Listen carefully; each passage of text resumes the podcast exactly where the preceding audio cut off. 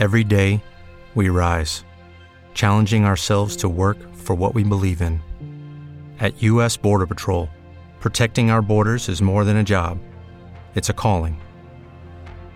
Agents answer the call, working together to keep our country and communities safe. If you're ready for a new mission, join U.S. Border Patrol and go beyond. Learn more at cbp.gov/careers.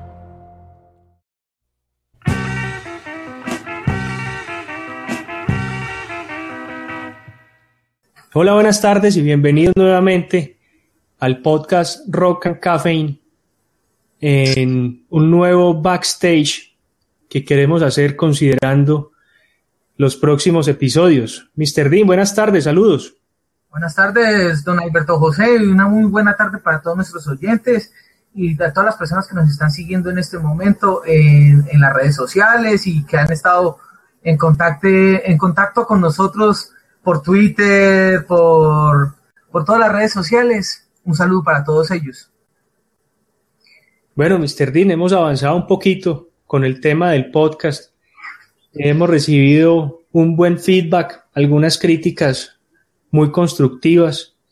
Eh, y bueno, estamos pues tratando de, mejorar muchas cosas en pro de que, de que este espacio que es para compartir acerca del rock eh, llegue a más y más personas. Pues no, es que ese es el objetivo de Rock and Caffeine en su primera instancia, Alberto. Eh, creo que es un, es un espacio para aquellas personas que son un, un pequeño sector de ese grupo que les gusta el rock and roll y que les gustan las cosas bien hechas y un rock and roll no tan común, no tan popular, no tan manufacturado. Es un, un espacio donde se tratan temas un poco más profundos, pero de una forma un poco más conceptual, un poco más hablada, no tan técnica, no tan sesgada a un lenguaje muy técnico. Simplemente es hablar de rock and roll, de buen rock and roll y de una forma amable, amena. Y obviamente, como decías vos en, en algunos programas anteriores, a veces ya por el tiempo que llevamos sin hablar de él, eh, se nos escapan algunos errores de fecha. Datillos. Algunos datillos ya, pero no es porque no nos lo sepamos, sino porque estamos muy oxidados ya, llevamos muchísimo tiempo fuera del tema y del contexto, pero por eso le pedimos a nuestra, a nuestra audiencia a nuestros seguidores que nos perdonen por eso, pero ya en algún momento volveremos a aceitar esas, esos viejos engranajes y volveremos con toda la fuerza del caso. Bueno, Betico, ¿qué tenemos en la, en el menú de, Rock and Caffeine para estos tres, cuatro episodios siguientes? Siguientes. Bueno, pues antes, antes de seguir y considerar, considerar esos temas, yo quería resaltar un poco, digamos, la, eh, lo que hemos hecho con, con Rock and Caffeine, eh, hacia dónde queremos ir, cómo nos pueden apoyar mmm, y cómo pueden participar también, porque estamos en una plataforma que permite que tengamos un par de invitados más eh, a que opinen, a que participen, a que pongan sus temas o a que dirijan un programa en caso de que lo quieran hacer. Y nosotros, pues, por supuesto, apoyaremos eh, desde, de, pues, desde la plataforma y desde lo tecnológico eh, para esto. Mm, pues primero de todo, invitar a la gente no solo a oírnos, sino también a que se anime a producir sí, claro, contenidos. Hay gente muy interesante con una información muy valiosa que muchas veces no tiene los medios o no conoce los medios para compartirla. Entonces Blab es una plataforma muy ágil y muy fácil con la cual pues pueden crear contenido muy, muy rápidamente y, sin mucho requerimiento pues eh, técnico ni, ni, de equipos tecnológicos. Mm, por otra parte pues quería decir, eh, invitar o invitar no, contar un poco cómo nos pueden apoyar. Eh, nosotros pues no somos una empresa, no estamos buscando ganarnos la vida con esto, esto es un espacio de, dispersión, eh, pero pues sí nos pueden apoyar de muchas formas. Una primera forma es, pues hermano, si, si, el, si el programa le parece muy bueno, compártalo con alguien que de pronto pueda eh, apreciarlo. Mm, si de pronto está suscrito al podcast a través de iTunes o de Stitcher o de iBooks, Eh, iBooks se escribe I, B corta, O, O, X. Mm, y de pronto tiene algo que decirnos, pues puede escribir una reseña sobre el podcast. Eso también serviría mucho para los, para los nuevos oyentes, para que tengan una referencia de, de, de qué se van a encontrar en Rock and Caffeine. Eh, y tercero, pues bueno, que participen y que, y que nos retroalimenten y nos hagan críticas. Constructivas, no destructivas. Constructivas y destructivas también. Una vez aprende un poco de las destructivas y, y, y bueno, no, no, no, no, la idea pues tampoco es gustarle a todo el mundo. Muy seguramente habrán personas a las que no les gustamos. Pero ah, bueno, la, la, idea es crear un buen espacio.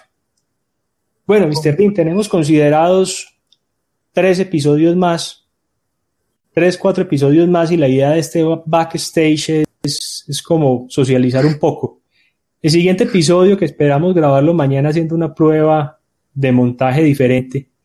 Mm, y ya lo van a ver, es digamos una, una prueba medio sorpresa. Vos lo denominaste luces, cámara and rock. Sí. Y queremos reseñar un poco mmm, aquellas películas biográficas de, de, algunas bandas y de algunos rockeros y de algunos artistas. ¿Qué nos tienes para, para decir de, esta, de este episodio número 7? A ver, Betico, sí, claro. Eh, el episodio número 7 de Rock and Caffeine, como tú lo acabas de nombrar, se definió como Luces, Cámara en Rock. Y trata principalmente de esas películas basadas en ese gran universo que es el rock and roll ambientado y llevado y filtrado a través por el lente de una cámara. Entonces, en este, en este, en este tema y en este ambiente se han suscitado historias que eh, rayan hasta en, la, en lo ridículo y en lo, en lo absurdo de lo real. Entonces, han tenido, digamos que apreciaciones o versiones de esta realidad enfocadas y definidas desde el lente de una cámara por directores como Oliver Stone, directores de... Está Gus Van Sant también por ahí con Las Days. Claro, exactamente, con, con directores de muy alto calibre y obviamente algunos un poco independientes y no tan famosos, pero que se han atrevido a llevar estas historias al, al séptimo arte. Por ejemplo, eh, estamos hablando de de Dennis Quaid en esta película Great Balls of Fire, que es una excelente, una excelente adaptación de una, de una historia y llevada al cine. Por, eh, en particularmente y personalmente me gusta mucho esta película debido a que tuvo como una especie de infancia muy cruel, porque los, los medios de comunicación fueron muy crueles con, con la actuación de Dennis Quaid, con, la, con, con el, eh, con el coprotagónico que fue Winona Ryder. Entonces, en algunos de los casos, la prensa amarillista y los críticos, como lo hablábamos hace unos días en, en uno de nuestros episodios, se vuelven muy románticos y se vuelven demasiado sectistas para algunas cosas. Entonces, por ejemplo, poner a Dennis Quaid a interpretar a The Killer, que la, así era el sobrenombre que se le definía a, Jerry Lee Lewis. Entonces decían que no, que le faltaba, que era un actor no para ese rol, que, le quedaba grande el rol, que no era, no, no demostraba, no, no permeaba esa, e, e, ese rol para él, ese, ese personaje. Obviamente les tocó que retractarse tiempo después porque la actuación de Dennis Quaid a mi parecer fue muy buena y aparte de eso no fue tan exagerada, porque podemos definir y podemos... Creo que hay, un poco, el, muchas veces se ve sobreactuado, pero la puesta en escena de Jerry Lee Lewis era sobreactuada.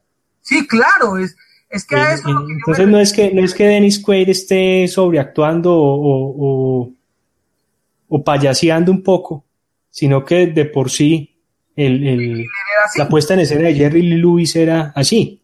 Pero bueno, para no extendernos en este y continuar con los otros, de pronto darle más vuelta a los otros, ¿qué película de las que vamos a hablar mañana te entusiasma más para hablar? A ver, la película, pues tú lo debes saber más que cualquiera. eh, sería la película autobiográfica, pues ni tan autobiográfica porque Oliver Stone nunca la ha definido como una película autobiográfica, es la visión de no Oliver autobiográfica, sino biográfica. Biográfica, exactamente. Eh, les estamos hablando de The Doors, esta película dirigida y escrita y dirigida por Oliver Stone. Para mí es una de las obras maestras de Oliver Stone. Oliver Stone ha tenido películas tan tan fabulosas como Nacido en el 4 de julio, ha tenido películas de todas las denominaciones, ha tenido dramas, ha tenido eh, pseudo, pseudo documentales, eh, bueno, en sí, pero esta película lo acercó mucho a esa, a esa temática y a esa realidad que fueron los 60 y captó muy bien, tanto así que él en algunos de sus, en algunos de los backstage que hizo de esta película y algunas entrevistas, hablaba de que ese era el sueño de él cuando estaba eh, eh, prestando servicio en la guerra de Vietnam. Él, presentó, eh, él se presentó y estuvo en Saigón en la guerra de Vietnam. Entonces, él tenía la idea de, de conceptualizar esto y le gustaba mucho la banda, y también le gustaba mucho la puesta en escena de Jim Morrison y lo admiraba tanto como, como escritor y como, como músico. Mira que yo creo, el, la película me gusta también mucho, pero como te lo comentaba en algún momento, eh, considero que se enfocó mucho en Jim. Entonces no, no creo que no debió haberse llamado The Doors, sino Jim Morrison o, o algo así. Exactamente. Mm. Ese fue el problema y es el que ha tenido mucha discusión con, a lo largo de, estos últimos años por esa película, especialmente con el, con el señor Ray Manzane, que ya nos dejó de este mundo, que era el pianista de los Doors, el tecladista. Él siempre le recalcó eso y le rechazó eso a Oliver Stone. Él, él le decía, a mí me gustaba, a, usted, a mí me gustaba su trabajo antes de que se hiciera The Doors, porque me parece que es una radiografía alterada y manipulada. Mira es que yo creo que el, a, mí, a mí el caso de Ray Manzarek me parece muy parecido al caso de Courtney Love. Cuando muere Morrison, Manzarek se vuelve muy celoso con toda la obra de Doors, con el nombre, con lo que hacían, etc. Eh, y Courtney Love también, después de la muerte de Cobain, ella por mucho tiempo, digamos, no permitió la publicación de algunos, de algún material que tenía por allí. Y esa actitud no me gustaba, que yo te lo comentaba, yo te decía, no, es decir, el, el Manzarek no puede hablar por The Doors, porque quedaron otros dos vivos. Él no puede ser, el, él no puede autonombrarse, el, autonombrarse el, el vocero. Pero, pero pues bueno, esa va a ser, ese va a ser un, ese va a ser una de las películas de mañana y yo creo que le vamos a dar muchas vueltas, porque alrededor de Doors hay historias muy interesantes como la de como la de Soft Parade o como la historia de, de L.A. Woman. Incluso la historia. Sí. A mí una de las anécdotas que más me gusta la saqué de un libro de él que se llama Yo soy el rey de los lagartos, eh, de una editorial española. Y una de las anécdotas es muy fantástica. Me gustaría pues compartirla contigo. No sé si alguna vez te la conté. ¿La quieres eh, hacerlo ya o la dejamos para mañana? Pues yo tengo varias, pero podemos hacer esta como para enganchar a la gente. Hágale. A ver, esta anécdota habla de que él una vez salía de la universidad, iba con la novia, con una de las novias, de las tantas novias que tuvo en la universidad. Entonces él le dijo, oye, no, eh, yo, yo paso a recogerte y nos vamos en bus a, hacer una vuelta y quiero que vayas conmigo. Entonces sí, ella le dice que sí, pero, pero por supuesto. Entonces ellos se suben en una de las partes de, Los Ángeles en el bus en un gueto de afrodescendientes. Entonces, hombre, para esa época, finales del, del 61, 62 más o menos, pues el problema del, de la segregación racial era muy fuerte y muy presente en la sociedad norteamericana. Entonces ellos se suben en el autobús y se hacen eh, pues, se hacen, digamos que estratégicamente en la parte de atrás, como todos los jóvenes. Los jóvenes, eh, por naturaleza, se sientan en la parte de atrás para poder joder, para poder reírse duro, para poder hablar, porque adelante están los profesores. Como, decimos por acá, para recochar. Exactamente, para recochar. Entonces ellos se suben, entonces eh, eh, Jim Morrison siempre fue muy ávido lector y una de las cosas que a él más le gustaba era leer artículos controversiales o escatológicos de todas las revistas que encontraba y era fanático de la revista Mad. Y la revista Mad es una, es una bomba molotov, o sea, los escritores de Mad no, no tienen consideración con nada ni con nadie. Alguien que se haya visto Mad o Mad TV o haya, escrito, o haya leído uno de los panfletos de Mad o la revista oficial de MAD pueden dar fe de eso, que es una bomba molotov, o sea, es un, es un baño de napalm a carne viva, a, quemar ropas. Entonces, él sacó esa anécdota de la revista MAD. Entonces, eh, él comenzó a hablar duro para que la gente lo escuchara, o sea, lo hizo a propósito. Entonces, eh, dijo, eh, mira, hace poco tuve una anécdota con un amigo de que fuimos a una tienda de, de mascotas y preguntamos, le preguntamos al encargado que si tenía un buen, un buen perro cazador de patos. A lo cual el, el, vendedor de la tienda de animales le dijo, sí, miren, tengo unos muy bonitos por acá. Entonces le enseña unos perros, unos galgos de cacería y exclusivamente eh, también perros de cacería de patos. Entonces él se llegaba y se agachaba, levantaba la cola y le miraba el, el ano y decía, no, este no es un buen perro de, cacería de patos, enséñame otro.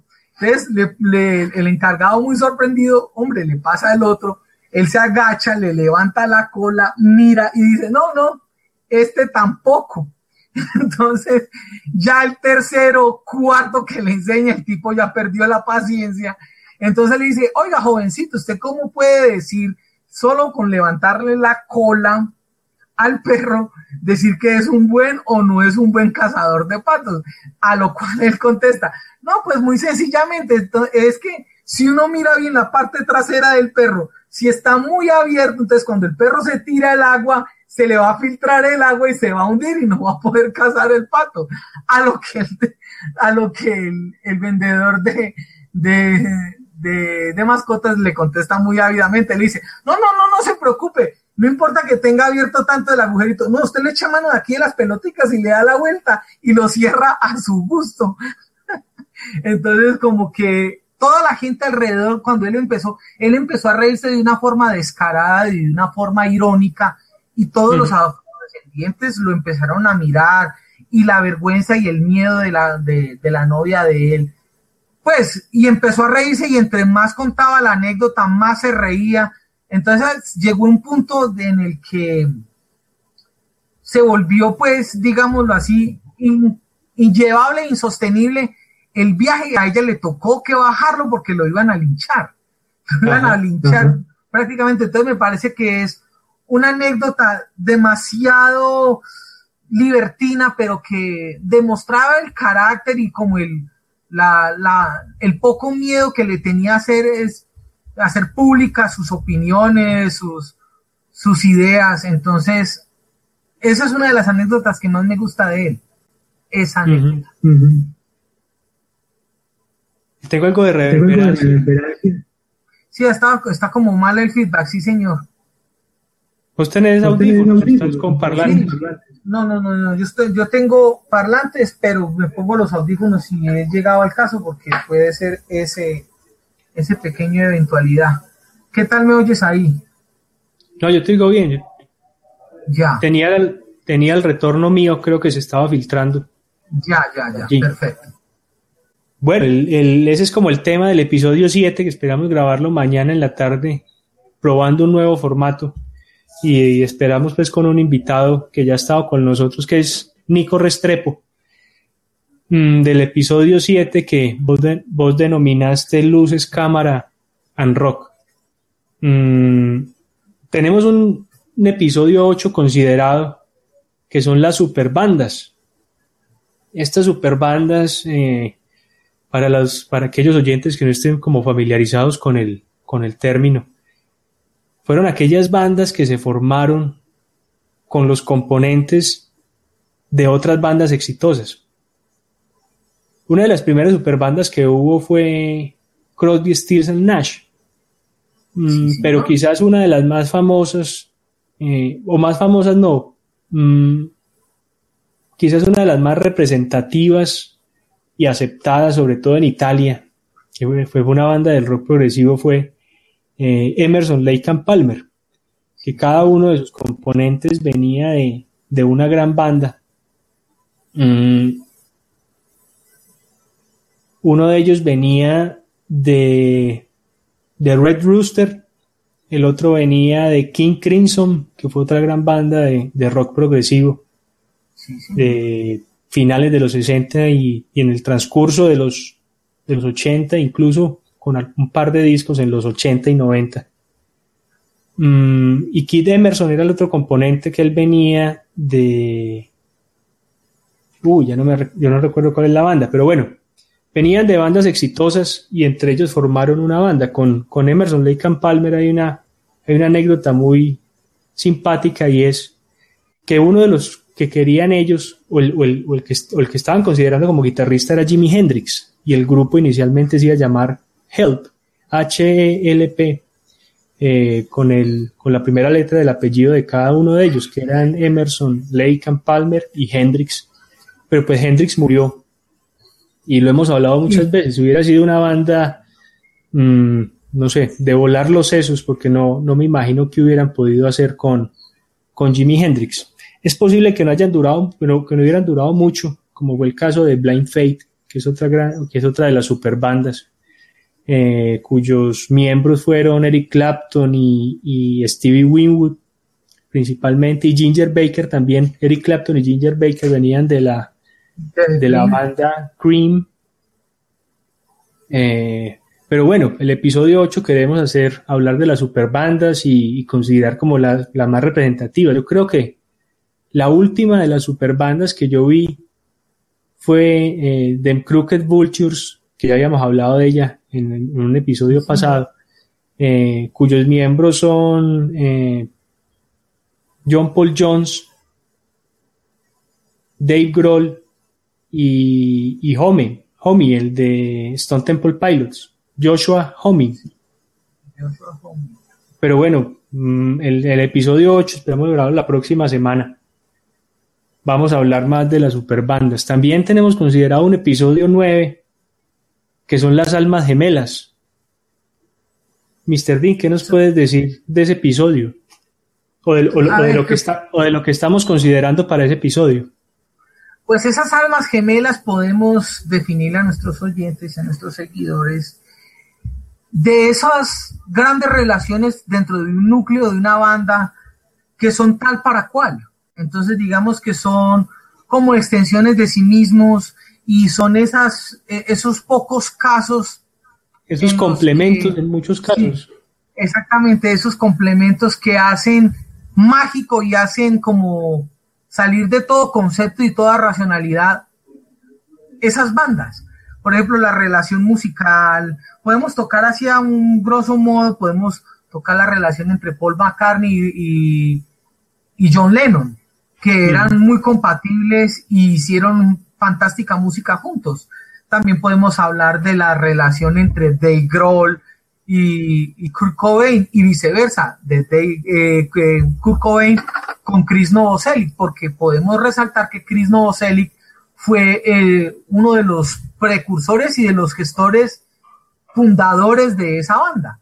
Y estuvieron muy acorde, claro, las ideas y los conceptos y los sonidos que tenía en mente Kurt Cobain para Nirvana los, los dialogaron mucho y los conceptualizó de la mano de, de Chris Novoselic. Yo eh, tengo, yo tengo dos. No, dale, dale, termina tu idea. Bueno, también podemos tocar el tema de Ray Manzarek y de Jim Morrison, mm. que fueron pues los dos fundadores de The Doors. Y que para resaltar de esa relación es, es, es que Ray empoderó mucho a Jim. Fue quizás el que comenzó a motivarlo y a decirle, hermano, usted tiene talento, hermano, usted es bueno, hermano, eh, muévase. Y recordemos que Jim también era, era un tipo tímido que le costó mucho al principio como participar en la escena. Claro, es que frente a todo eso siempre... quizás por eso fue que creó el alter ego de, de, de Lizard King y de Jimbo. Que Jimbo era el, demonio que tenía por dentro y se le salía cada, cada que se tostaba. Claro que sí. Eh, no, y aparte de eso, es muy, es muy común en el rock and roll llegar a, a, difractar ese, ese alter ego para que no sea como tan, tan aplicable a, la, a, la, a, las sanciones y a la ley. ¿Qué, te parece si, hablando de alter ego, no, dale, termina, qué pena que estoy... no, no, no, chicos, eso es bueno, eso es una, eso es una dinámica interesante, de que eh, lo que yo te diga te vaya abriendo eh, visiones y panoramas diferentes. Que definamos una vez el, episodio 10 como alter egos y hablemos de estos... Me, parece muy bien, vean, ¿ves? Eso, de eso sale cosas muy interesantes. Sí, eh, de los alter egos, como podemos decir en el rock and roll, es muy común. Por ejemplo, podemos tomar ejemplos como Kiss, que se, que se dividen en lo que es Gene Simmons y, y, el demonio, o Paul Stanley y el chico estrella. Entonces son como personalidades difractadas, digamos así. No son ellos, pero tampoco son el, el alter ego, es como una, una, una, una intersección entre ellos dos. Podemos tomar a David Bowie con Ziggy Stardust. Podemos tomar, por ejemplo. Peter Gabriel tuvo, tuvo, yo creo, yo creo que es el tipo que más alter egos tiene en escena. Claro. Usaba disfraces, hacía actuaciones muy teatrales eh, con los diferentes temas de las canciones, representando eh, al anciano, al monstruo, a la señora, al, al, tipo este del espacio que no recuerdo cómo se llamaba. Pero bueno, te vas y definimos ese como el tema 10. Me parece perfecto. Alter ego, el episodio 10, perdón. Yo, eh, yo quería resaltar algo de, del capítulo de, Almas Gemelas. Eh, dos casos específicos muy similares. De pronto no hablar mucho del caso de Brian Wilson con Mike Lowe, que era el primo. Sí. Donde el mismo Mike lo decía, este tipo es muy depresivo, yo soy el que le doy la, la, la alegría. Es decir, él pone el componente melancólico, yo pongo la alegría.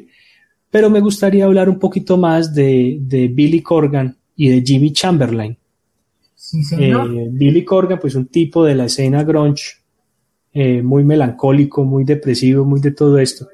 Con mucha relación también con Courtney Love en su momento. Mm, y Jimmy Chamberlain, un, baterista pues muy enérgico, que complementaba mucho de eso. Y, quizás un poco de ese contraste entre Jimmy Chamberlain y Billy Corgan de Smashing Pumpkins lo podemos ver en, en Rock.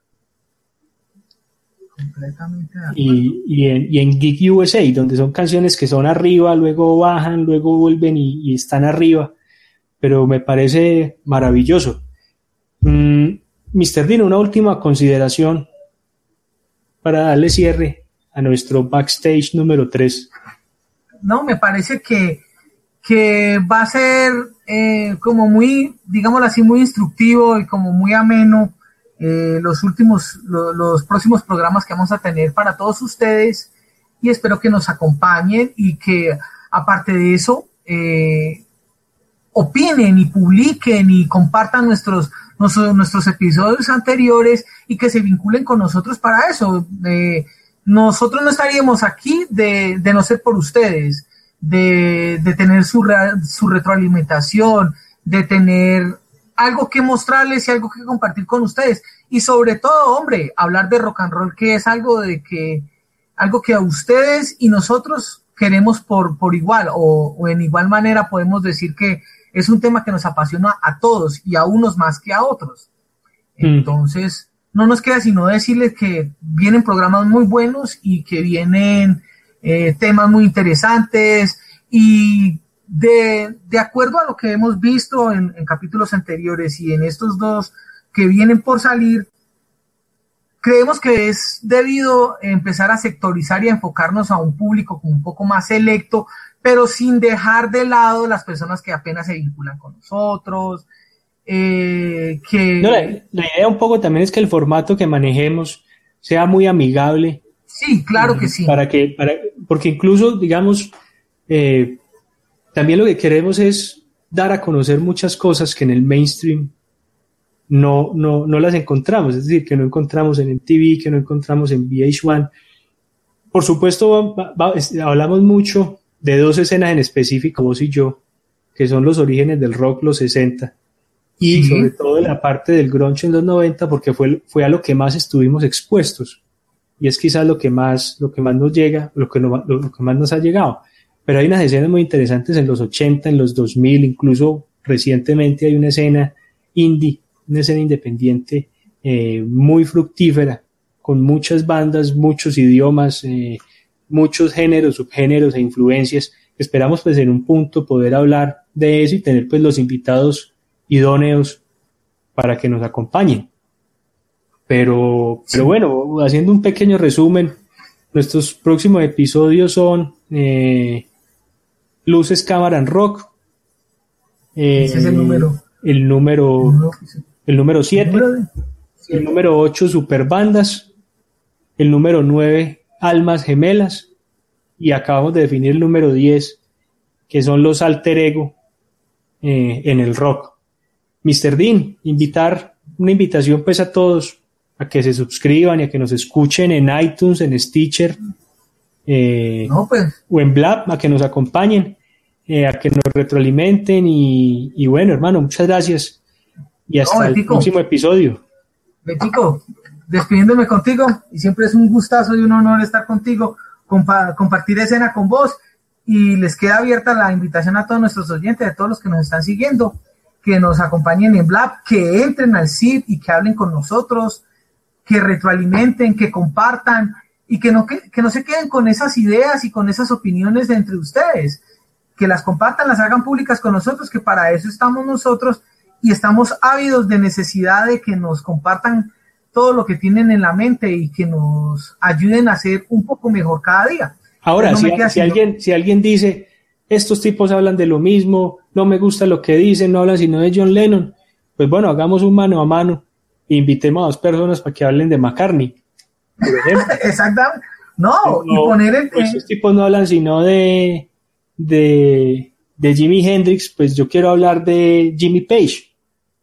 También. Sí, me, me parece muy, o sea, muy, me parece muy, digámoslo así, muy puntual y muy acorde tu, tu, tu porque eso, eso va, a enriquecer mucho el programa y por supuesto nos va a enriquecer mucho a nosotros.